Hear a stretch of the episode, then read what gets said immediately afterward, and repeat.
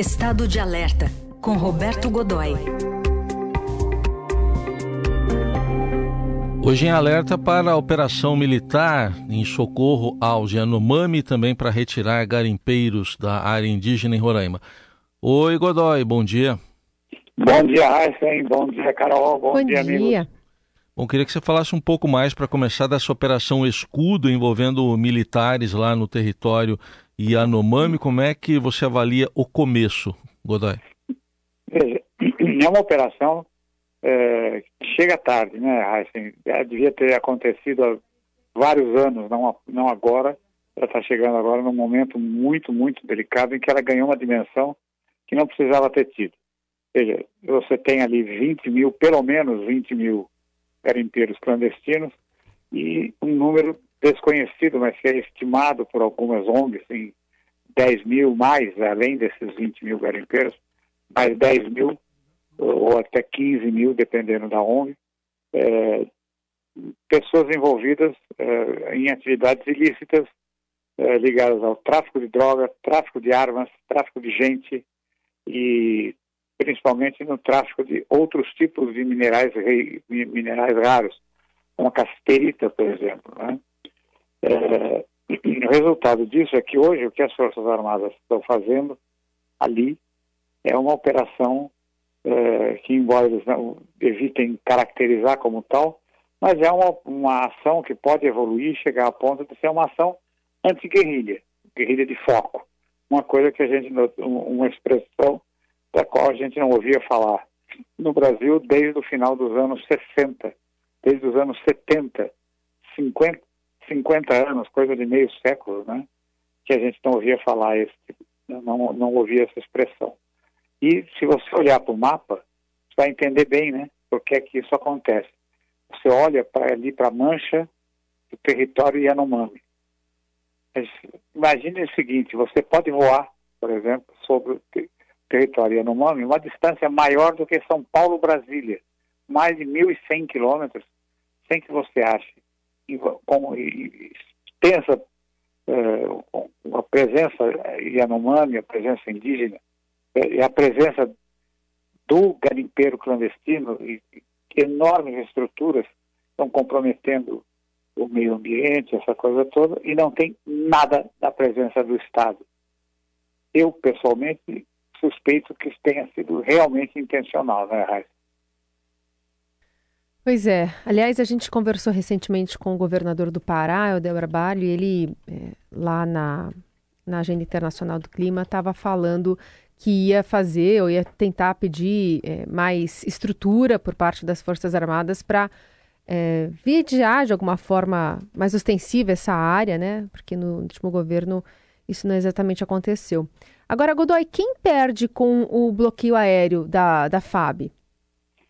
Pois é, ontem, já nos últimos dias começaram a surgir eh, pressões, digamos assim, para que o bloqueio da FAB, eh, imposto pela FAB, foi a primeira e mais efetiva reação né, das Forças Armadas, eh, fosse relaxado em algumas situações. Quer dizer, o que a FAB fez lá? Ela estabeleceu três faixas. Ela estabeleceu três faixas eh, de exclusão aérea. A primeira delas não é uma exclusão, é apenas cumprir, é apenas o cumprimento da regra vigente. Seria mais ou menos como, mal comparando, Carol, é como o que se espera que você, a maneira como você esteja, a maneira como você sai, com o seu carro no trânsito. Como é que ele tem que estar? Ele tem que estar seguro, ele tem que estar com a documentação em dia, você tem que estar habilitada, ele tem que estar facilmente identificável, né? e você tem que fazer as coisas de acordo com as regras vigentes no trânsito. Essa é a faixa branca, né? uma altitude aí até 2.800 metros por aí, uma coisa assim, e numa, na, no que seria, se você olhar para o território Yanomami, é que seria do território Yanomami, a base dele.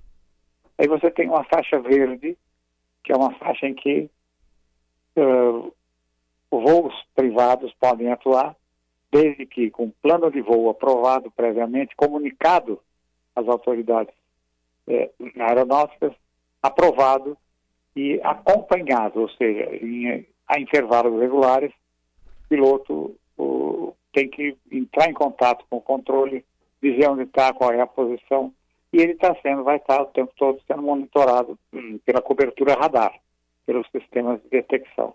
E tem a faixa vermelha, que é onde só entram os aviões militares, os aviões eventualmente envolvidos e caracterizados, portanto, como voos de segurança, voos militares, envolvidos nas operações propriamente ditas dentro do território anomâmico mais sensível, mais agredido, e que transgressão da regra nessa área implica tiro de advertência, ou seja, o avião clandestino toma ali uns disparos pela frente, e se ele não obedecer às ordens que receber do caça que eventualmente vai estar interceptando por ele, ele pode ser abatido. Né? Uhum. E, bom, quem é que perde com isso? O tráfico de drogas. Ele, aquela é uma região em que o, o, traficante, existe muito tráfico, aqueles aviões privados que voam baixo, abaixo da linha do radar comum, né? e saem da Colômbia, numa escala menor também da Venezuela e do Suriname.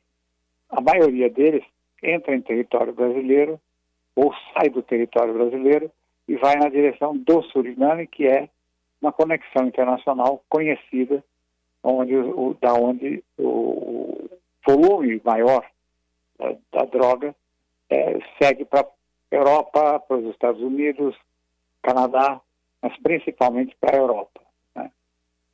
Estão perdendo milhões, porque nunca o espaço aéreo ali nunca foi tão controlado. Você tem dois aviões de vigilância aérea, tem o radar móvel que a, a Força Aérea está transferindo para lá, já deve, essa altura já deve, já deve ter chegado à, à, área, e tem a cobertura radar regular da área, que é, fica em Manaus e que cobre enormemente toda aquela região. O Brasil é o único país do continente capaz de controlar todo o seu espaço aéreo. Né? Então, ali, e, esse pessoal está fazendo a pressão que pode. Dinheiro que está rolando, não tem a menor dúvida disso, que é evidente. Né? E já começa a haver pressão, inclusive isso que é o que preocupa, Heisen e Carol, uhum. é, de parte de políticos, né? Vamos continuar acompanhando, a operação ainda vai continuar e pelo jeito será demorada. Roberto Godoy volta na quinta-feira que vem aqui ao Jornal Eldorado. Obrigado, Godoy. Até lá. Grande abraço, bom fim de semana.